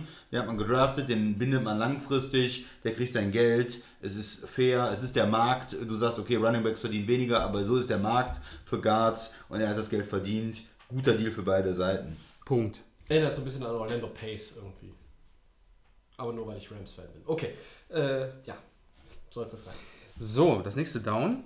Welches? Ähm, Oh, Nummer schon das drei. dritte. Oh. Leider schon Nummer drei. Oh. Äh, Running Back Terrence West verstärkt die Saints. Äh, ist das die passende Ergänzung für die New Orleans Saints hinter den beiden Ja, Crossen Running Backs? Tobi. ja, weil Ingram vier Spiele suspendiert ist. Äh, Terrence West ist jetzt keiner, äh, den du als Nummer 1 Running Back irgendwo aufstellen möchtest, aber die Saints wollten sich da nochmal absichern. 2016 war er besser Running Back bei den Ravens. Der Christian wird jetzt sagen, ist nicht schwer, weil die können nicht nur keine Wide Receiver draften, die finden auch keine guten Running Backs. Alles nur, weil Joe Flacco so schwere Taschen hat übrigens. Ähm, ja, er ist die Ergänzung für Mark Ingram, äh, während der gesperrt ist. Und äh, wenn Mark Ingram wieder fit ist, vielleicht kriegt er dann auch noch ein paar Carries, aber der weiß, äh, im Grunde genommen ist sein Spotlight für vier Spiele begrenzt. Auf, auf vier Spiele begrenzt. Christian. Ja, da halte ich mal dagegen, Tobi. Äh, mir sagt das gar nichts hier. Terrence West verstärkte die Saints. Für mich verstärkte die nicht. Da hätten sie doch auch einfach, ähm, Adrian Peterson holen können nochmal. ja, einfach mit, ne, mit, ne, mit, mit ihrem dritten Running Back da die ersten Spiele äh, mitbeschreiten können. Sie, sie haben ja noch äh, gute Leute. Braucht man den da wirklich? Äh, für mich ist es keine Verstärkung. Passende Ergänzung. Beeindruckt mich überhaupt nicht. Okay. Langweilt mich. langweilt mich, langweilt mich. Äh, für mich ist jetzt auch nicht so der große Sprung, den er jetzt da machen kann. Der war bei. Ravens, war er okay. Ähm, und ich glaube, der Camara macht das dann schon ganz alleine da mit, den, mit der Offense. Ja, das weiß ich auch nur dem Camera äh, Touches weg. Ja, das ist, ja, das ist genau das ist es nämlich, die, ja. wollen ihn ja nicht, die wollen ihn ja nicht verheizen, den Mann. Ja? Ja, aber der wird doch hier wahrscheinlich wieder äh, alles alleine machen. Ich habe das ja gesagt mit New Orleans, das wird ein böses Ende haben. Und das Stimmt, ist du musst schon eigentlich- das eigentlich- Anfang vom Ende. Ist das ist Beste Jetzt von hat sogar schon ein böses Ende. Du, Camara dürfte ja eigentlich dann gar nichts laufen, dann nach deiner Meinung nach, ne? Ja, nicht so Ja, aber der beeindruckend. Christian Clever natürlich argumentiert. Ne? So, ja, ich habe ja schon gesagt, New Orleans, ja, das Terrence West kannst du nicht donnerhauen. Ne? Ja, Terrence West, komm. Das ist dann der Untergang für die. Ich habe Kannst ja beim Fantasy nehmen, Tobi. Ja. Terrence West, ja, klar. Ich habe übrigens gehört, äh, DeMarco Murray möchte bei keinem Team unterkommen, das schon so viele Running Backs hat. Der möchte ein Featured Role haben. Ne? Haben wir schon dreimal im Podcast gesagt, aber der Mann hört den Podcast offenbar nicht. Das nicht. ist nicht mehr drin. Ist nicht mehr. Genau wie für alt. Peterson, das ist nicht mehr drin. Mir fällt noch was anderes ein, bevor wir zum vierten Down kommen. Habt ihr eigentlich diesen 40-Yard-Dash von Terrell Owens gesehen? Nee. Den jetzt vor kurzem gemacht hat? Ja, Nee, ich habe nur Von dieser gehört, aber ich Woche. habe noch nicht gesehen. ja, ich habe ihn gesehen. Ist er unter 4,43. unfassbar. Nee. Der ist 44, der Mann. Ich weiß, warum er nicht zur Hall of, äh, Hall of Fame Introduction geht. Der will spielen. Der will spielen. Hat er Du ja hast, schon ja, du hast ja gesagt. vorhin gesagt, das 40 ist das neue 30. 40 ist Also, neue 30, Deswegen ist das ist der für ihn, 34. äh, Da ja. ist der, äh, ne? ja. Unfassbar. Owens, der Niemand wird ihn nehmen, Christian. Du guckst schon wieder so skeptisch. Ja, ich- ne? Die Dolphins noch skeptischer als bei Derek Carr und Terrence West, ja, aber Ja. äh, Ja. die Dolphins, Die Dolphins nehmen den Das bestimmt. ist ein, der, der ist in der Hall of Fame, der, der ist ein Wahnsinnsspieler gewesen. der Warum, erste warum fängt der jetzt, Hall of Famer. warum fängt der jetzt nochmal an mit dem? Der läuft in 4.43 auf dem 40 Yard Dash. Was ist das denn? Unfassbar. Das ist irre. Das ist schnell, das ist gut. Ne? Keine Ahnung, vielleicht holt ihn irgendein Team und verpflichtet auch gleich LeBron James mit. Ja, Kann ja sein. Okay. Gehen wir, legen wir das Popcorn beiseite, die Pompons, den Sharpie und so weiter und gehen zum vierten und letzten Down. Was macht euch bei eurem Lieblingsteam Hoffnung bzw. Sorgen mit Blick auf die neue Saison? Eins von Christian. beiden oder beides möchtest du gerne? Wie du möchtest. Bei den Packers sind Hoffnung und Sorgen ja immer sehr eng beieinander, wissen wir ja. Hoffnung. Oh, äh, das war das Bier. Nein, nein, oh, nein, oh, nichts, nichts passiert. Alter, Gang 4 nichts- bitte aufwischen. Nichts passiert. Geht nicht in Gang 4, Riesensauerei. Hoffnung macht mir einfach, dass Aaron Rodgers fit ist. Das ist ja das Wichtigste immer äh, bei Green Bay, ganz einfach. Und äh, Sorgen macht mir ein bisschen, dass sie den äh, Pass Rush nicht wirklich verstärkt haben. Also da Outside Linebacker ist immer noch äh, nur Matthews und Perry, Ja. da die gerne mal verletzt sind, da ist noch nicht so viel passiert. Wird man sehen, ob sich da andere Spieler der letzten Jahre ein bisschen weiterentwickeln können. Aber das ist noch so ein Punkt, da bin ich ein bisschen beunruhigt. Soll ich zuerst? mach du, ja.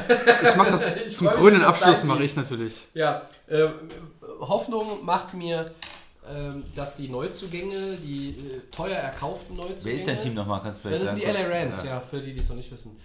Ähm, dass Peters, Talib und Sue, die machen mir tatsächlich Hoffnung, dass sie auf demselben Level spielen wie zuletzt, ein ähnliches Level haben, vielleicht sogar im Fall von Sue nochmal einen Zahn zulegen können wieder. Ähm, Sorgen macht mir die Linebacker-Position bei den Rams. Ogletree, den jetzt keiner bei uns nicht mehr im erweiterten Kreis genannt hat, äh, zu den Giants getradet, ist weg. Ähm, Connor Barwin ist auch nicht verlängert worden. Es ist ja, also da bin ich so ein bisschen skeptisch, was das angeht. Es ist aber auch nicht mein einziger Concern in Richtung LA Rams. Äh, Ich frage mich auch, ähm, ob Jared Goff das zweite Jahr, was er gespielt hat, welches Jahr 2017 war bekanntlich, ob er das 2018 bestätigen kann. Im ersten Jahr lag vieles im Argen. Das hatte auch mit Jeff Fisher, diesem überragenden Headcoach, zu tun, den ich ähm, hoffentlich nie mehr irgendwo ertragen muss in der NFL. Und im zweiten Jahr war er gut. Ich hoffe nur, dass es irgendwie auch nochmal einen weiteren Schritt nach vorne macht in seiner Entwicklung, ähm, weil es darf nicht stagnieren. Ja? Ähm, dann wird es schwierig, dann bist du zu leicht ausrechenbar und dann wirst du vielleicht auch deinen ja, Vorschusslorbeeren nicht gerecht werden können. Aber eigentlich mache ich, also darf man, muss man sich da keine Sorgen drum machen, wenn man sieht, wie Sean McVay letztes Jahr mit ihm umgegangen ist. Und was soll sich daran ändern? Also meine Hauptsorge ist tatsächlich wirklich die Linebacker-Position. Max, jetzt bin ich mal sehr gespannt. Was macht dir denn Hoffnung? Bei den Dolphins macht mir Hoffnung, dass das Trainingscamp ohne Verletzungen bei einer gewissen Person äh, zu Ende geht. Und zwar. Also du ähm, hoffst auf Ryan Tannehill und einen grandiosen ja, es ist ja aktuell äh, der Einzige, der da ist. Also Jay Cutler ist ja vielleicht immer noch irgendwo, irgendwo Kopf. Tannenbaum. ähm, ja, also ich bin mal guter Hoffnung, dass er starten wird an der ersten, am ersten Spieltag, äh, dass er dieses Mal nicht irgendwo peinlich ins Ausläuft und dann irgendwie sich umknickt. Und Sorge macht dir, dass Jay Cutler zurückkommt. Das würde mir natürlich dann äh, die größte Sorge machen, weil Miami ja gerne äh, das Geld raushaut für Geld Leute, die es verbrennt. gar nicht brauchen. Genau, Geld verbrennt. Ja, Sorge macht mir dann, äh, wenn Tannehill dann zwar fit ist, aber wo sind die Anspielstationen? Ne? Ähm, Devante Parker ist auch ein absoluter Go-To-Guy. Devante Parker, Amendola haben sie doch. oder? Amendola, ja, richtig. Ist ja jetzt noch was dazugekommen. Also bessere Edelman sitzen Ich sehe leider in der, in der Gruppierung Patriots, Bills, Dolph, äh, Dolphins, Jets, sehe ich leider die Dolphins dieses Mal auf den vierten Platz. Ähm, also, wenn man das jetzt so sieht. Bestätigt meine These von vorhin. Ähm, Tobi hat ja gesagt, die Jets werden wahrscheinlich das Überraschungsteam in der J- Division sein. Die Bills weiß ich noch nicht, Patriots gar keine Frage, aber die Dolphins werden wahrscheinlich auf vier sein, außer es kommt das große Wunder. Vielleicht passt es ja auch, man weiß es ja nicht, vielleicht passt dann, äh, vielleicht spielt dann Devante Parker die Saison seines Lebens äh, mit Tannenbaum, ich weiß es nicht. Ähm, schwer zu sagen. Du bist aber nicht, du bist nicht optimistisch. Also ich bin nicht optimistisch. Ich freue mich natürlich auf die Saison. Ich will natürlich die Leute wieder spielen sehen, aber optimistisch bin ich da in dem Fall eher nicht. Das ist jetzt irgendwie groß was. Ja, das Passieren wird, heißt ne? also Rams 14-2, Packers 15-1, Dolphins 2-14. Habt ihr jetzt gesagt, ja. Das habe ich gesagt. Ja. Christian würde das so nicht unterschreiben. Ja, sind noch die der, Vikings. der Christian geht wahrscheinlich noch eins runter. Kirk Cousins. Klingt doch ganz gut. Klingt gut, findest du? Ja. ja, dann sind wir am Ende für D-Day of Game Episode 31. Wir hoffen, wie jede Woche, es hat euch Spaß gemacht und wir hoffen auch, ihr habt bis zum Ende gehört. Ähm, Das wird demnächst so mit Blick auf die neue Saison gar nicht so verkehrt sein, auch schön bis zum Ende zu hören. Und nicht vorspulen, sondern alles hören, ja. Weil da werden Sachen drin versteckt sein, die müsst ihr euch merken und uns dann nochmal schreiben. Äh, So viel sei Ich gehe davon aus, Tobi, dass man einen Podcast auch zu Ende hört. Also bitte. Also macht es ja gar keinen Sinn. Ja, interessiert ja auch die Leute. So, ja, wir hoffen, es hat euch gefallen. Ähm, Ich bedanke mich jetzt schon bei Max. Dankeschön. Ich bedanke mich jetzt auch schon beim Christian. Gerne. Wir sind auch in der kommenden Woche Ich dachte, das heißt, wir sind auf Facebook und so bla bla euch bla. da. Das kommt gleich. Ach so, äh, ja, ich wollte es ja mal so mal so. Wir sind auf Facebook und bei Twitter auch zu finden. At the Day of Game NFL. Schreibt uns, mailt uns, Fragen, ja, was auch immer. Es kann äh, wirklich ins Detail gehen. Es kann auch irgendwie was ganz Leichtes sein. Wir haben äh, unseren Finanzexperten für äh, Finanzexperten und Gleichstellungsbeauftragten Christian. Ja. Ähm, wir haben unseren AFC-Experten Max. Wir haben auch unseren NFC-Experten, ähm, den Sascha. Achso, ich dachte, Nee, ich bin der Host. Achso. Ich bin der Host. Und ja, wir sind bei Soundcloud zu finden, bei iTunes, überall umsonst. Auch umsonst sind wir zu finden bei The Fan FM. The Fan FM. Schönen Gruß an die Kollegen. Und äh, ja, viel Spaß beim Podcast. Bis zur nächsten Woche. Die die Day of Game Crew sagt Ciao. Tschö.